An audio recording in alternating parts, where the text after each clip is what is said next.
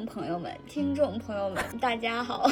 这里是叫个披萨吧，又名神奇废物在哪里？我是可达鸭，我是鲤鱼王，我们又补录了一个开头，真是没事儿找事儿，闲得发慌。然后，首先请鲤鱼王来介绍一下我们上期在哪里结束的，这期要从哪里开始？话说，上一期啊，最后就在林老师的介绍自己的有点年头的 CP。狄龙江大卫的狄江 CP 之处结束了。林老师说的有点着急，那就由我来介绍一下狄江这一对 CP 吧。大家可能对《英雄本色》这个片子是有印象的，《英雄本色》这个片子的主演就是张国荣、周润发和狄龙。狄龙演的是张国荣的哥哥的那个角色，当时是已经人到中年的狄龙。大家如果去找狄龙年轻时的，照片就会发现九头身，胸肌、腹肌全都有，呃，长得非常俊美的一个男青年。当时就是邵氏的邵氏电影的一个非常著名的小生。邵氏电影呢，可能现在的年轻人也不知道，但是大家应该读大学的时候，学校里会有一个逸夫楼吧？呃，很多大学里面都有一一栋逸夫楼，对不对？这个逸夫呢，就是邵逸夫，邵氏电影公司就是他的。然后邵氏电影呢，拍了当时在六七十年代的时候，拍了一系列的武侠片，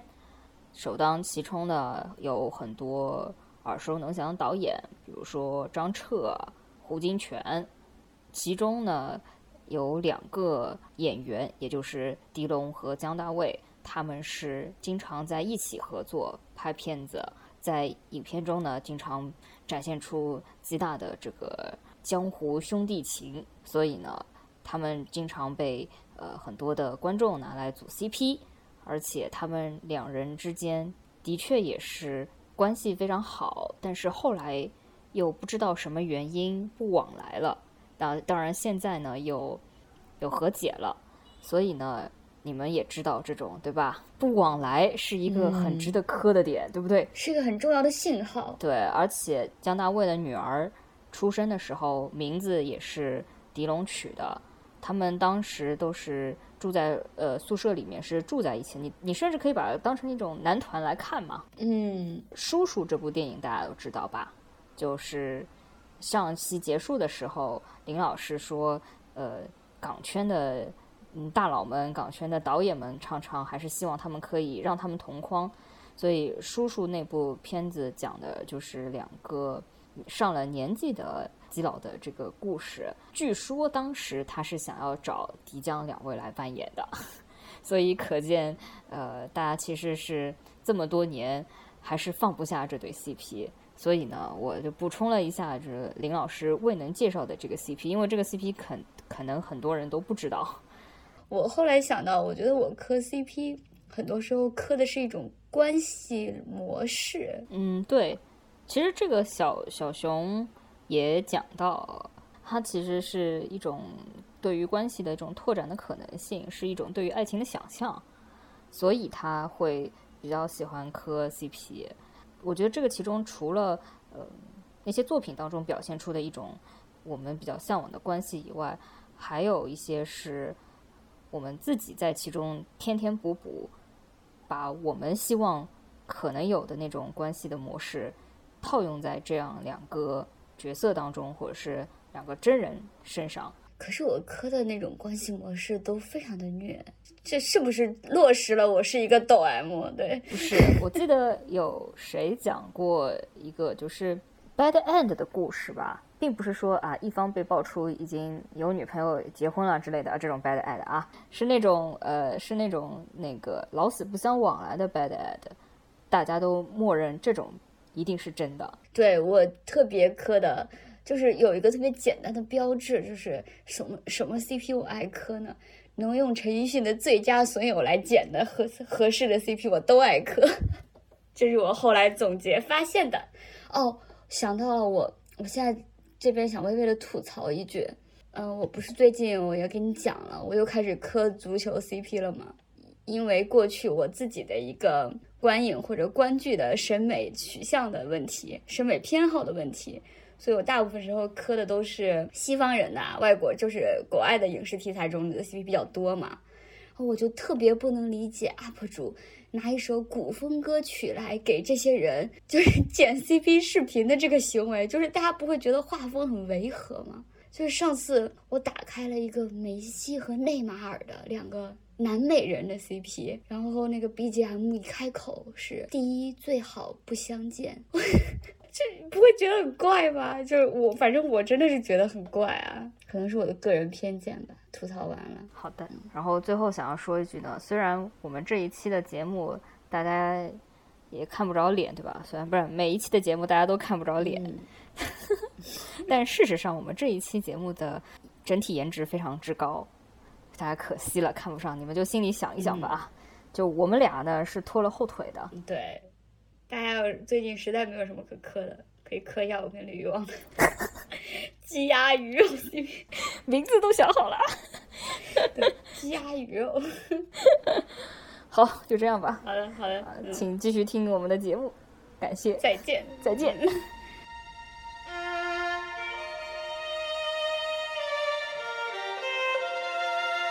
哎，这个我可以加一句嘛？因为我磕的，我虽然没有磕这么呃古老的国内的 CP，但我磕的那个《星际迷航》，当年就是最早一季的那一个呃演 Spock，就是我磕的这对 CP，它其实是美国文化里面所谓的同人文化的起源，就叫 Slash Slash 这个词开始就是从当时《星际迷航》就是那个 Spock 和 Kirk 之间的这个。呃，这个这个嗯，他们的关系开始的，然后包括就是他们两个演员之间也是分分合合，也是很久，有点有点像迪江当年的感觉。但是演员就是呃，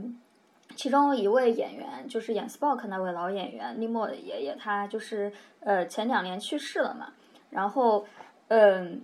就是在他们就是在他们身体恶化的非常厉害之前，就是。呃，Kirk 和 Spock 的演员又回归的非，就是又重归旧好，然后还一起录了些节目，然后还一起参加一些脱口秀，然后非常粉丝向。因为我觉得在美国这边的粉圈的文化就是大家都非常的浪，非常的 open 吧。因为我还磕另外一个剧，就是美剧的那个《汉尼拔》，《汉尼拔》的剧是我见过第一个，就是粉丝和演员之，就粉丝和剧组之间的互动能够以。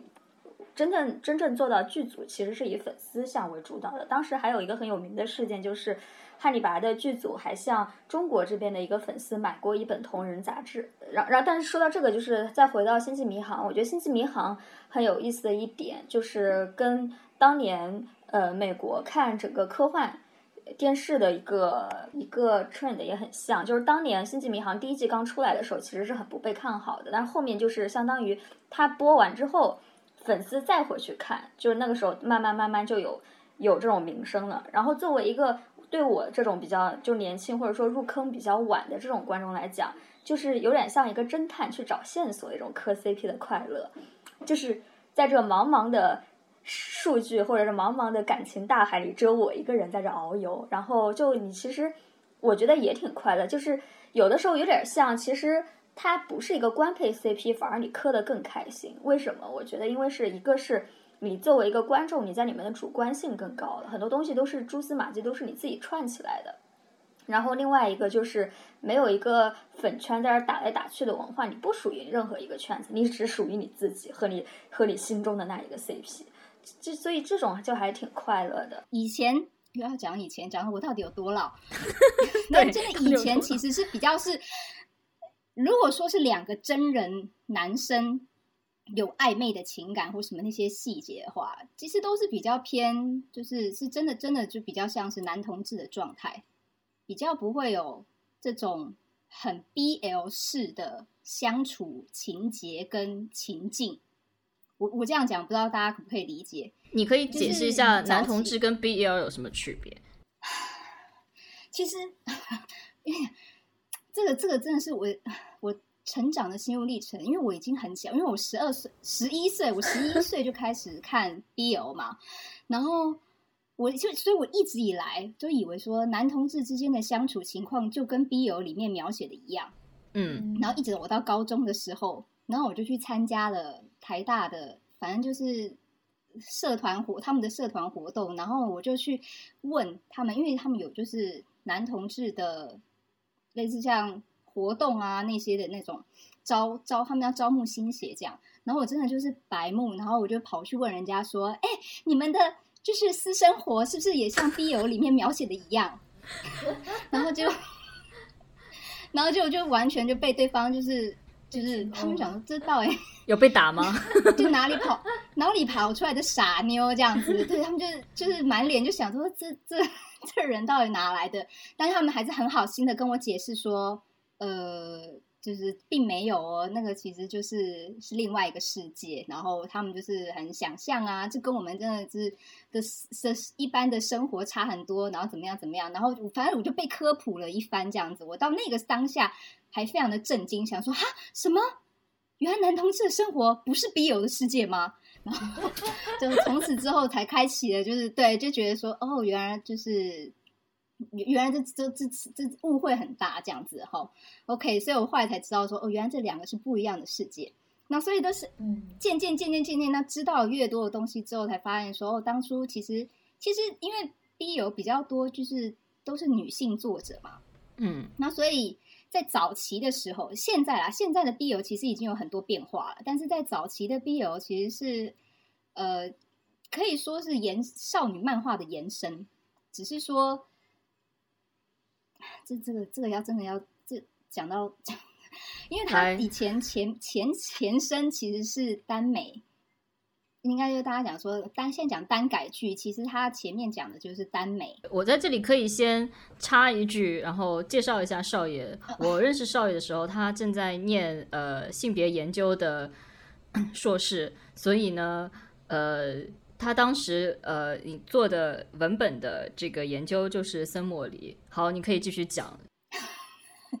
对我的硕士论文就是写，就是比较就是探讨，就是说腐女为什么要看 B 友就是我们从我们这群人里面，从这个东西当中可以获得什么快乐，这样。我当时对你印象比较深的，就是因为你跟我讲说，呃，你在呃大学本科念的是呃编剧，电影，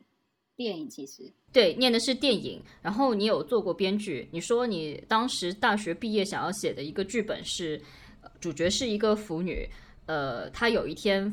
开始怀疑自己的爸爸是是男同志，对她发现自己没有办法完全接受这件事情，所以就对自己也有一些怀疑，说，哎，为什么我是腐女，但是我可能没有办法接受爸爸是男同志？对所以我当时印象比较深的是你跟我形容的这一个这个故事。因为这个故事其实它来自我的亲身经历，而不是说我爸是 今日最 最强啊！真心哦话，我们的节目要要暴露到这个层面吗？突然间要爆料了，我好费嘉宾啊！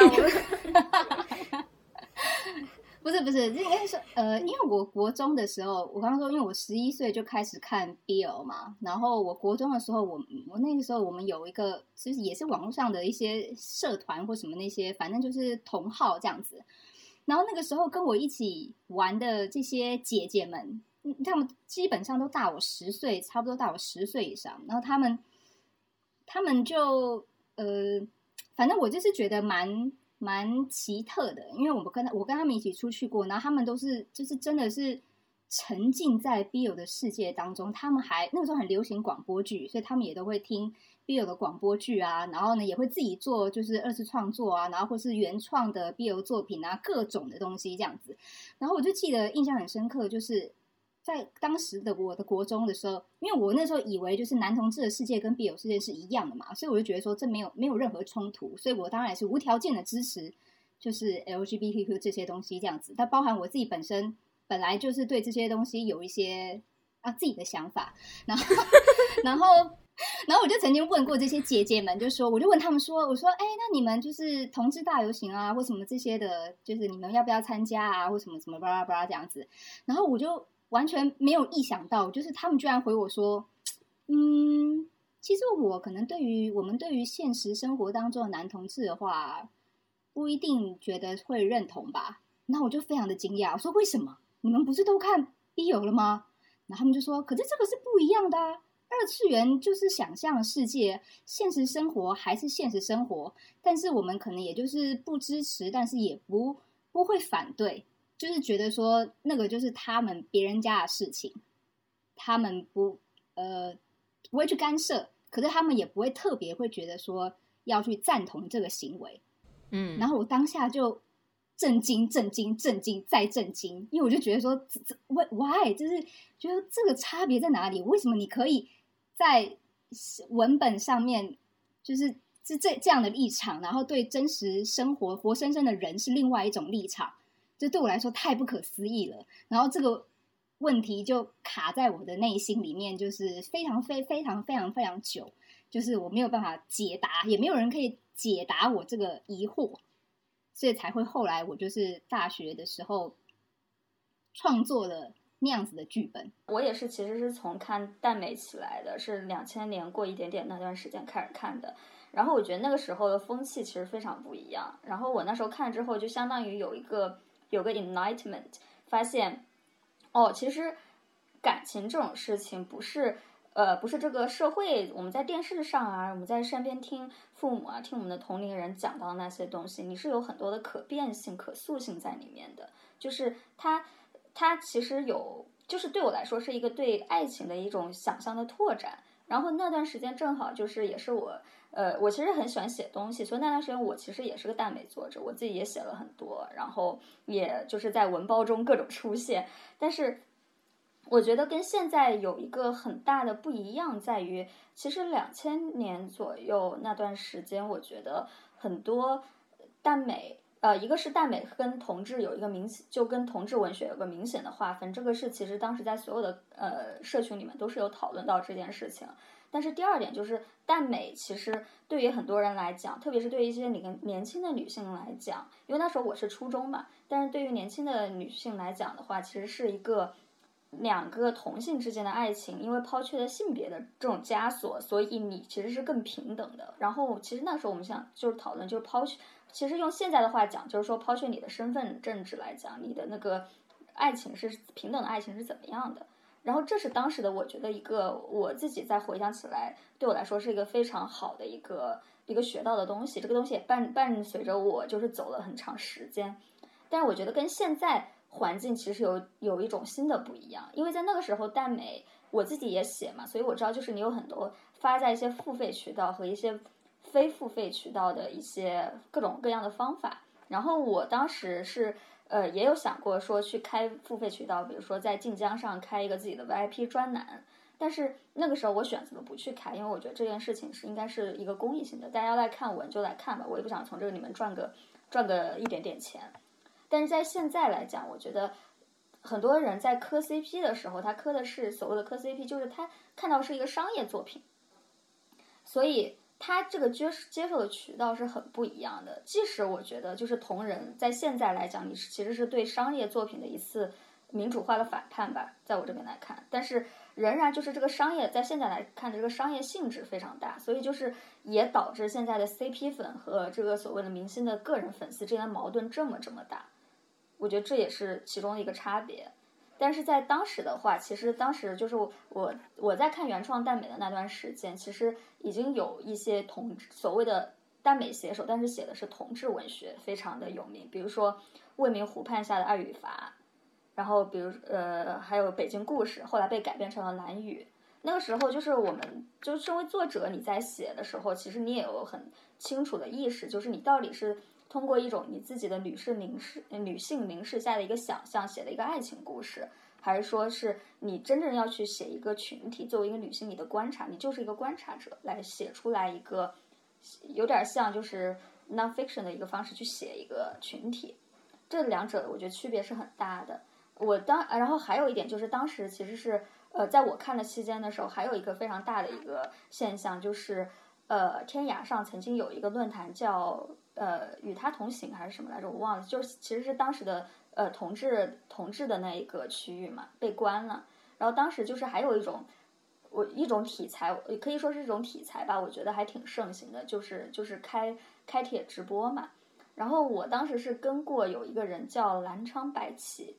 他后来在他那篇他那个帖子叫呃三十五岁什么的，就是总而言之，他本身是一位同志，然后他喜欢上了一位直男，然后他们之间的确有很多很多感情纠葛。但后来白起就是因为呃各种原因，就是没有，就是这这段感情就没有走下去。对方那位男性后来也结婚了，但是男呃白起是一位非常写他是他的。他是一位文笔很好的人，所以他把自己心路历程写在那个帖子上。当时那个帖子效应轰动效应非常大，然后我们在找，但是后来他就是自杀了。所以就是这个帖子后来就是有人把它也相当于打包成，就是把他所有写的东西整理成一个文包。但是对我觉得，其实说实话也是一个阅读的一个题材，不是说我要去我要去凝视它或者观看它，但是对于当时去阅读，不管是原创耽美同人。还是说就是同志文学，还是说这种就是帖，就是这这种就是直播帖的这种感觉，或者是论坛帖，都是很多不一样的接触渠道吧。但是我觉得就是那个时候，其实所有东西都是免费的，所以你看的所有东西都是大家自发性的看，自发性的一些沟通在里面。现在的话，这个平台可能我觉得还是少了一点，大家的讨论也少了很多。是我们看剧的时候，其实真的是看的耽美是那个美，但是面对生活里，你面对镜子里的自己的时候，或者是说你看到你身边的同志朋友的时候，它其实不是一种真的美，而是一种现实在那里，因为那种。那种社会氛围你懂吧？就是，就是就是会在这些人身上，就是有一种天然的一种呈现。你现实当中面对的男性的男同性恋的社会，你比如说你打开你自己的小软件，你看到里边其实不基本上也是千篇一律的啊，健身运动系，然后强调自己有多高，然后怎么样的，然后有多男人，然后他们其实真正的男同性恋的一个。一个一个这种趋一种一种这种审美的趋向，它是受到了一个社会的规训的。然后，但是呢，这种规训是跟耽美剧里边它其实是完全不一样的两种东西。然后，在在耽美这个东西里边，可能我们呃对我来讲，我可能更关注的就是女性是怎么去写这个东西的，或者是说女孩子们在追剧里边，她为什么要去追男人之间这样的一个东西在，嗯。在某种程度上，这个写或者是表达这个这一层的意义，跟他表达了什么，其实是要区分开去看的。其实刚刚听呃各位嘉宾在分享之后呢，我其实有一个问题，我我我自己总结，我做的笔记是，呃，一直不断出现的一个话题，呃，或者是一个雷区，其实是呃文化消费，它是一个话题，然后 CP 消费它。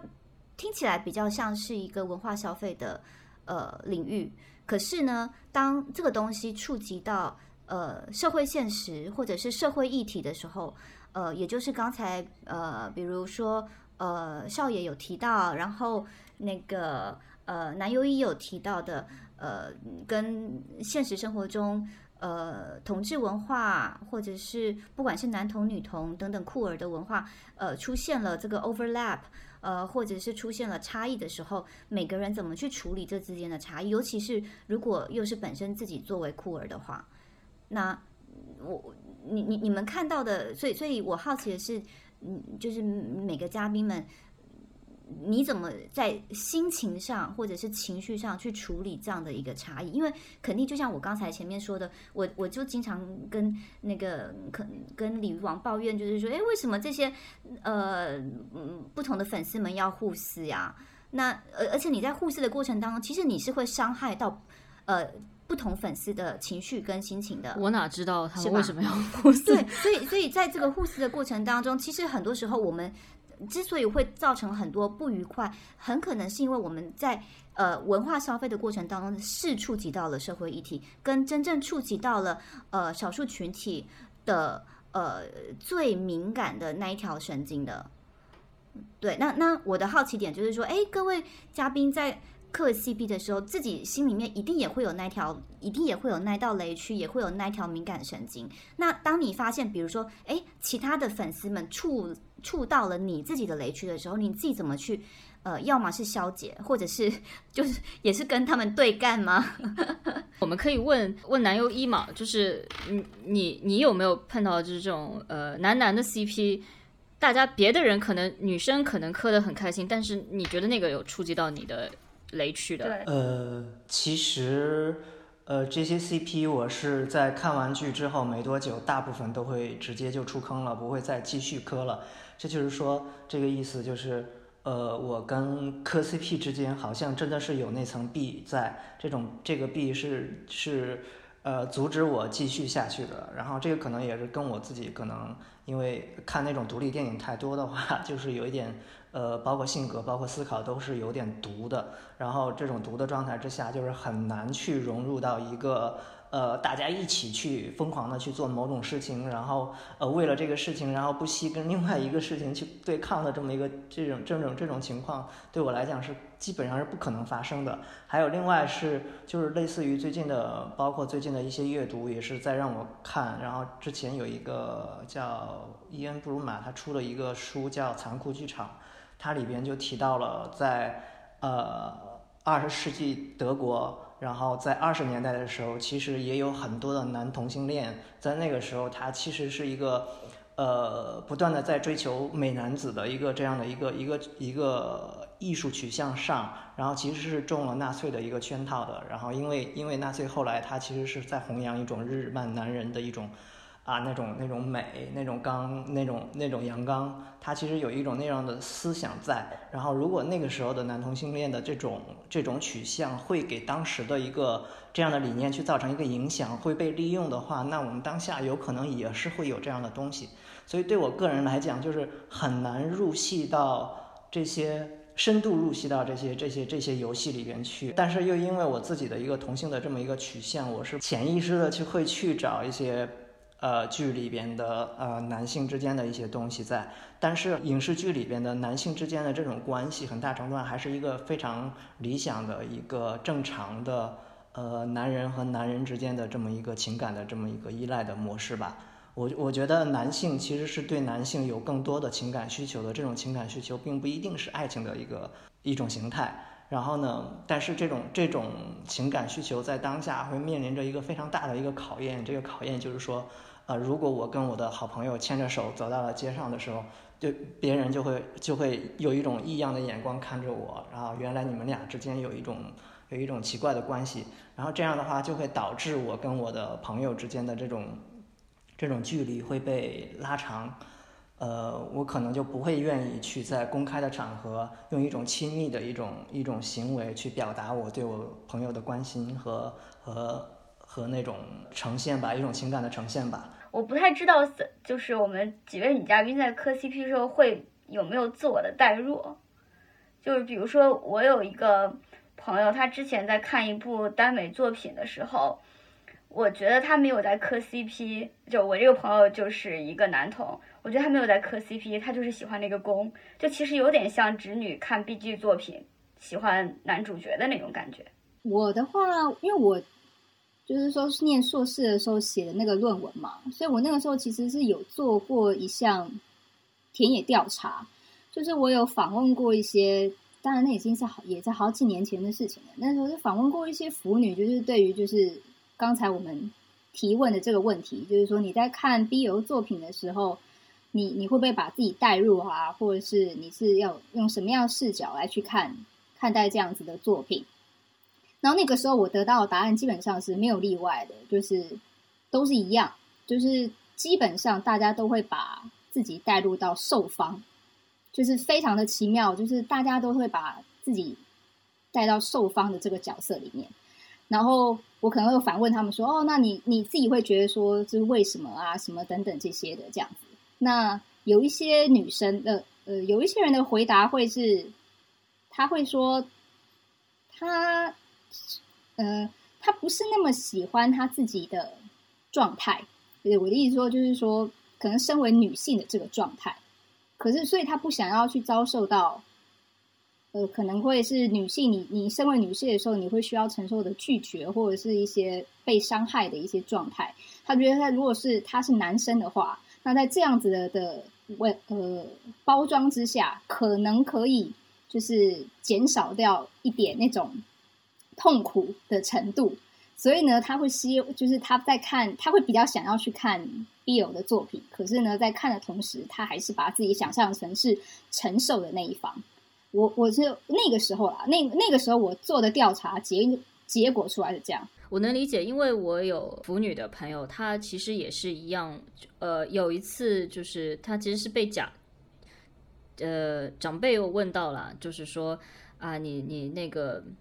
好像是他有看 poem 还是什么之类的，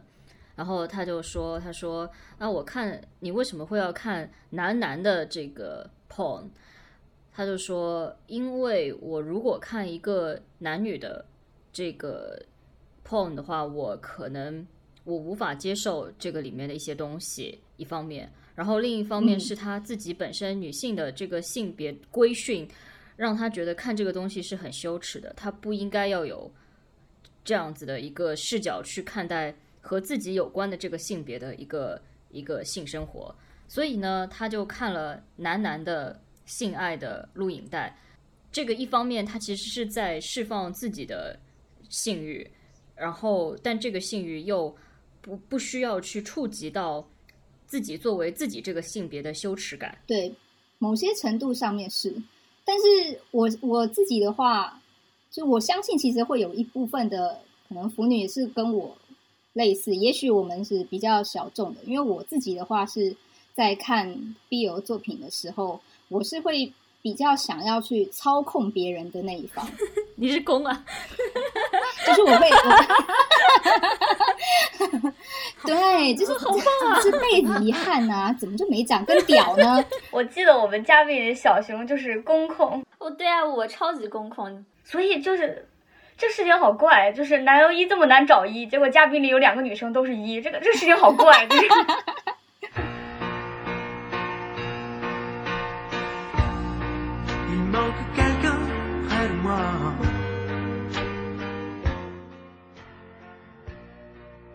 我觉得我们是不是可以聊一下？就是相较于耽美，为什么百合受到的关注比较小这个话题？我觉得这个可以单独开一期讲，因为这个话题好大。我前段时间还在跟我的一些就是。朋友在讨论这个问题，就特别是有一些就是，比如说这些女同性恋会跟我讲，就是他们完全不能理解为什么我会去磕，就是男性之间的这种同人，就完全不能理解的。我上次我们在一个圆桌上面爆发出了激烈的讨论，然后全桌只有两个那两个女同志在磕，就是我和另外一位，呃，在磕这种男男 CP，然后其他人就是觉得非常非常的不可思议。但是我细问之下，我发现我自己。总结出来的这个现象是这个样子，就是，嗯，如果是那种就是 sexuality 觉醒的非常早的人，比如说他很年轻很年轻，就从小知道自己喜欢女性的那种人的话，对他们来讲，他们没有办法把自己的情欲放在男性身上去想象，因为他他们和之就是和男性之间的那种关系是很有意思的，他们其就比如说像我女朋友，她会把。男性当成他自己的一个呃一个对手，然后他会觉得很多女，就比如说他会喜欢的一些女生，他会觉得啊，我比那些男的更好，为什么你们不来喜欢我？他会这样子，所以他是没有办法把男性作为一个想象的。但是如果是一个性取向觉醒的比较晚的人，就或者说像像我们这种 bisexual 来讲的话，呃，我觉得是。天时地利人和吧，一个是当时这种就是呃 sexuality 觉醒的时候，正好是中国耽美发展的鼎盛时期之一，就正好没有其他的很多的那种渠道，就相当于耽美就在你面面前，然后它正好又是个女性凝视下的一个产物，所以就是对对对我来说是非常轻而易举的，能够去把我自己的一些探索和一些想象加在他们身上的。然后同时，我觉得在那个时候，其实给我打开了很多很多新大门，可以去了解不同东西。嗯，当然现在我觉得还是不大一样和那时候氛围，但是，嗯，我觉得总体来说，其实每个人探索的道，就大家都是在探索，但是你这个你怎么去探索，其实是很不一样的。但是我。就是，其实不仅是我的，另外一位就是他其实不是 bisexual，他也是从小知道自己喜欢女生的一位朋友。他说他也能看，因为就是在那个时候正好有耽美作为一个载体。对我刚刚想到，我不知道这个是不是一个回答，但我想到其实有一个现象是，如从不管是电影圈或电视圈来说的话，嗯，这个影视文化它呃整体来说其实都还是呃比较父权的，然后呃在呃设计故事剧情的时候，大部分仍然是以一个职人社会的想象在操作的，比如说大部分的主角是男生，然后他们设定的消费者是女生，那。我不知道在多大程度上面，这个从量来说，呃，就已经会呃先入为主的影响了呃 BL 的量。对，创作的这个基数本身就很大。是的，是的，那个基数本身就已经不是一个平等的状态了。你要让呃，就是我们大家都知道嘛，就是女生要当女主角，在市场操作是非常非常困难的。何况你如果里面你要设计的剧情就是女女，我怀疑就是在市场考量的时候呢，他们可能会从还是比较从职人消费的习性去考量这件事情。所以，我们就是能够刻到 百合的几率就已经相对来说是变少了。我怀疑，我有我有一个疑问啊，百合的受众又是是男生还是女生？是女同志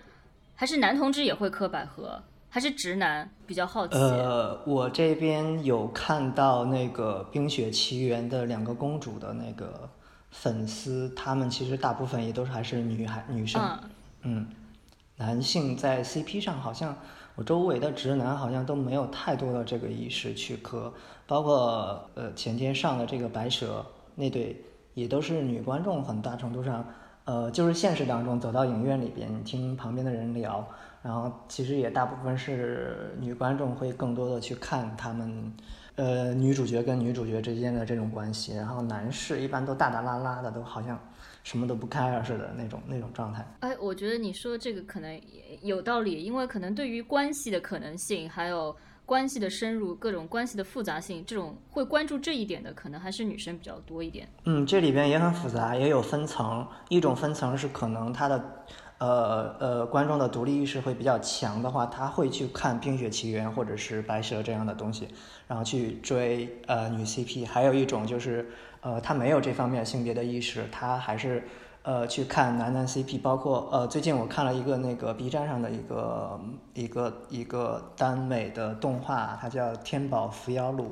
它里边的男主角。呃呃，男主角很好，然后那个瘦的这边的男主角就会做的非常非常的呃女性化，然后但是也因此就是你看豆瓣上的短评里边，呃很多都是我也点开了一些，然后发现里边其实都是呃豆瓣里边的女士的 ID，都是女性的 ID，他就会觉得啊女瘦的太娘炮了，然后看不下去，啃啃不下去之类的。其实我也有点很很奇怪，因为我在上学的时候我是呃。呃，那时候我就沉迷于那个《X 战记》和那个《东京巴比伦》的那一对。我自己沉迷的时候，我肯定是沉迷于呃，我自己好像是那个那个那个黄毛流，然后我可能更多的去看英种新侍郎的那个角色。然后，但是呢，呃，就是里这里边这个那个那个男主角就非常的女性化，他也没有那么女性化，但是他在东京巴比伦的时候，他其实很幼稚，他还很小的那种状态。那个时候好像就没有这个意识，大家都觉得啊，好美啊，好漂亮啊，周围也有很多的女生也在看那个漫画，她都是觉得很美很漂亮。但是现在我在看，我看到那个《天宝伏妖录》的那个男主角，他就会在那个形象上其实是有一点点。呃，日本的早期的那种耽美的那种很娘的那种小受的那种感觉在的，然后好像就是没有办法被接受了，就是不知道，就是这十年间发生了好多事情，就是改变了大家的一些审美的认知吧。对对对对对，哦，一讲到东京芭比文，我整个心跳都变快，只是因为东京芭比文是我，算是我应该算是我人生磕的第一对 CP，如果是硬要来讲的话，但是前面其实还有就是看过其他的对。像火王里面的的一些角色什么的，这样。那东京巴比伦，因为新史郎跟黄毛流他们之间的那个感情，我就是真的，我这一辈子都不会忘掉。然后我已经决定，我下地狱，我就是要去找大川七濑，我就是要掐着他的脖子，问他说：“你，你给我画完，你给我。”一个他们一个交代，我就是没办法原谅他，就是最后怎么可以这个样子？对我现在我整个拳头是转紧的这样，对，但是因为我的话，因为我自己比较是总受控，就是因为我是把我自己比较就偏向于当公的角色，所以我就是我就是热爱黄毛流这样子，就毛流，就是。我我国中的时候，应该讲说，甚至可以说是我的初恋情人。我觉得真的是爱他爱到一个不行。然后我后来到高中的时候，发现说，Oh my god，就是原来这个世界上，就是真实的世界里面，并不会有一个人像黄毛流这样，就是没有人，这个世界上没有没有办，就是现实生活当中没有办法出现像黄毛流这样子的人，就是这么。这么干净纯粹，然后长得这么漂亮，又身材这么好，排骨精，然后就一切都这么好，没有的时候，我就觉得算了，人生也就不过如此而已。对，就是 从此之后就觉得好像也就只能绝望了，不然怎么办呢？我那时候好爱新史郎啊，我就觉得天啊，他完完美的符合了我，就是我之前我不觉得我是一个非常喜爱变态的人，但是他出现之后就是。幼小的我受到了深深的震撼，然后在同一时期，我又看了《汉尼拔》，我觉得，嗯，我要找寻这样的人，不是说我要找这样的人，而是说我想成为这样，也就反正就很有意思。时间也差不多，我觉得大家可以做一个总结了，大家可以，呃，可以再推荐一下自己心爱的 CP，给大家留出广告位。小熊跟林老师都有自己的同人创作，也可以给大家就是。安利一下自己的同人创作，男优一先开始吧。哦，好像我就不推荐 CP 了，然后就顺延着上一个话题，然后可能呃还想说一句话，就是呃其实关于这个话题，然后甚至是同性也好，或者是百合的故事也好，呃那些男性不关心，是因为这个世界所有的秩序都是按照他们的。呃，模式去设计的，他们觉得他们可以不关心，所以他们忽略掉了。然后这是他们可悲的地方，但是也是他们，也是我们所幸的地方，就是他们不关心。然后我们可以去呃把它做的让他们关心。对，所以这个是就是同好们大家一起努力，就是 去改变一些事情就可以。对，很励志。我想说，就是我非常喜欢同人和耽美，是因为作为一个你个体的一个去探索自我的一个过程。就是，呃，CP 可以再说一句，就是呃，我们当时大纲上还有一个就是呃最真情实感磕的 CP，我可能是我很多都是真情，我所有都是真情实感。但是我觉得对我对我个人影响最大的一个 CP 是当时二零一零年看了社交网络，然后那个时候直接影响了我出国选哪所学校。然后我在呃，在我上学的途中做了哪些探索，甚至是包括我后面去我之前的一份工作，我去选择去硅谷，去都是因为这个，都是因为这件事情。我觉得，包括现在我要再去做一个新的一个职业探索，也是因为这个电影。我觉得就是，我觉得这个没有关系，这跟追星又不一样。我觉得就是到最后，就是我觉得同人文化最好的东西，就是它相当于。给你自己一个，用把你自己的解读当成第一位，而不是别人官方喂给你什么。我觉得这是一个非常非常，呃，民主化的一个过程。然后我觉得大家就是应该，就是不同，包括现在现在这一个，我觉得把就是造星成为蛋改的一个潮流的趋势下，我觉得女性应该把这个东西就 take more ownership，因为这样子的话，你其实对你到最后你要想这这个东西对你自己是有一怎样的价值。那我现在可以说就是。社交网络，我对我对我的人生影响非常大。我去波士顿上学，我去我去硅谷就业，然后我做什么事情？去去 L A 去追着我喜欢的当时那两个演员，我看了他们所有的所有的那个呃舞台剧，然后我跟他们所有的沟通、所有的交流，都给我这个人带来非常大的影响。然后我觉得这种影响也让我走到现在，都是而且都是很很好的影响。所以我觉得。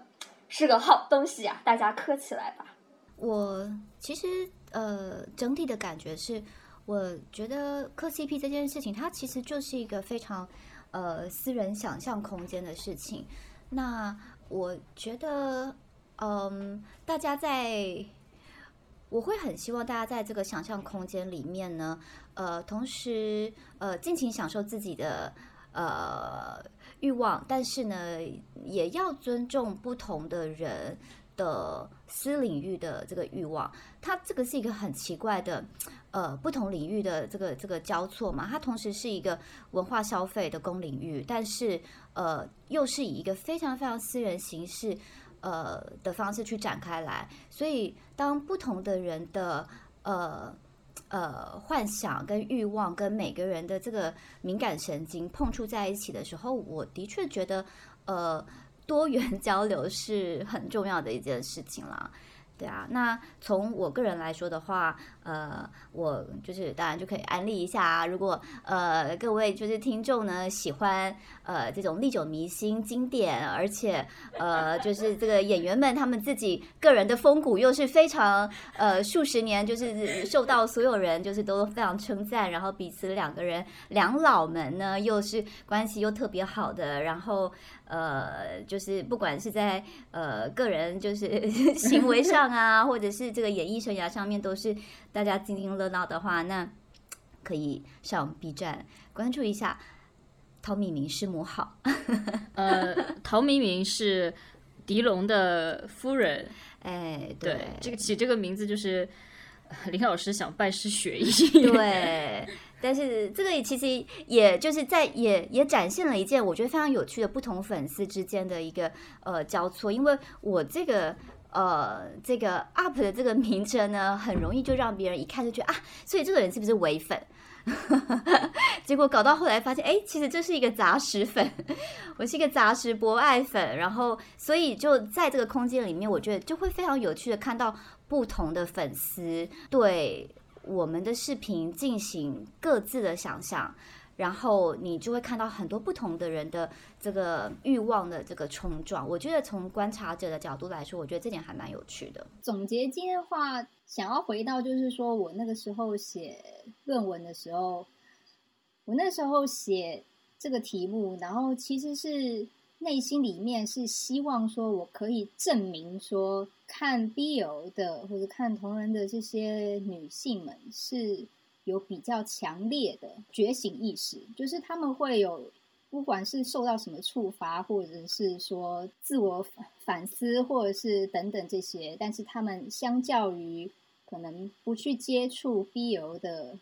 其他的女性性别的人来说。是比较具有所谓的怎么样？所谓的女权意识或是自主意识。我当时是希望自己可以证明我的这个想法，但是写完之后呢，发现啊错了，没有 这个假设假设错误，没没证明成功。然后但是呃也无所谓，反正就就人生嘛。但是。这么多年过去了，我又渐渐渐渐看到，我其实内心还是一直相信这件事情，只是觉得说，也许在那个时候当下，我我我没有把它做好，所以我没办法证明这件事情。但是我内心还是一直相信着，就是就是会看同人，然后看 BL，或者是对这些东西会，即便就是你你现在是觉得说有，也许你把自己带入了其中某一个角色，那或者是你还在某一些框架底下，但是我是相信就是。未来，或者是在更多给我们多一点时间之后，这些东西它还是会有很多的变化。当然不一定会是往好的变化去，可是只要它是有变化，就会有希望。所以我还是很期待，就是耽美跟 BL 还有这些同人东西的未来，它会变得更有趣、更缤纷多彩。最后再安利一下，我如果是我的话，我当然就是要要安利那个东京巴巴比伦黄毛流跟新十郎他们之间的相爱相杀，才就是这才是耽美的始祖，这才是真正的耽美。还有那个，真的还有圣传，圣传，圣传也是。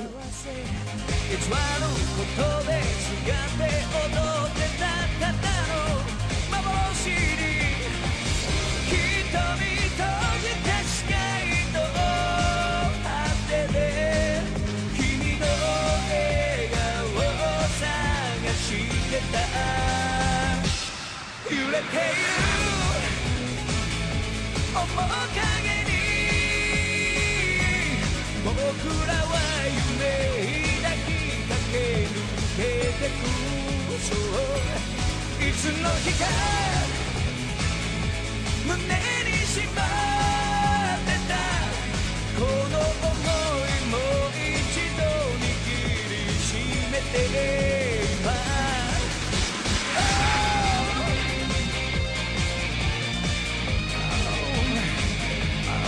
Maneuvers.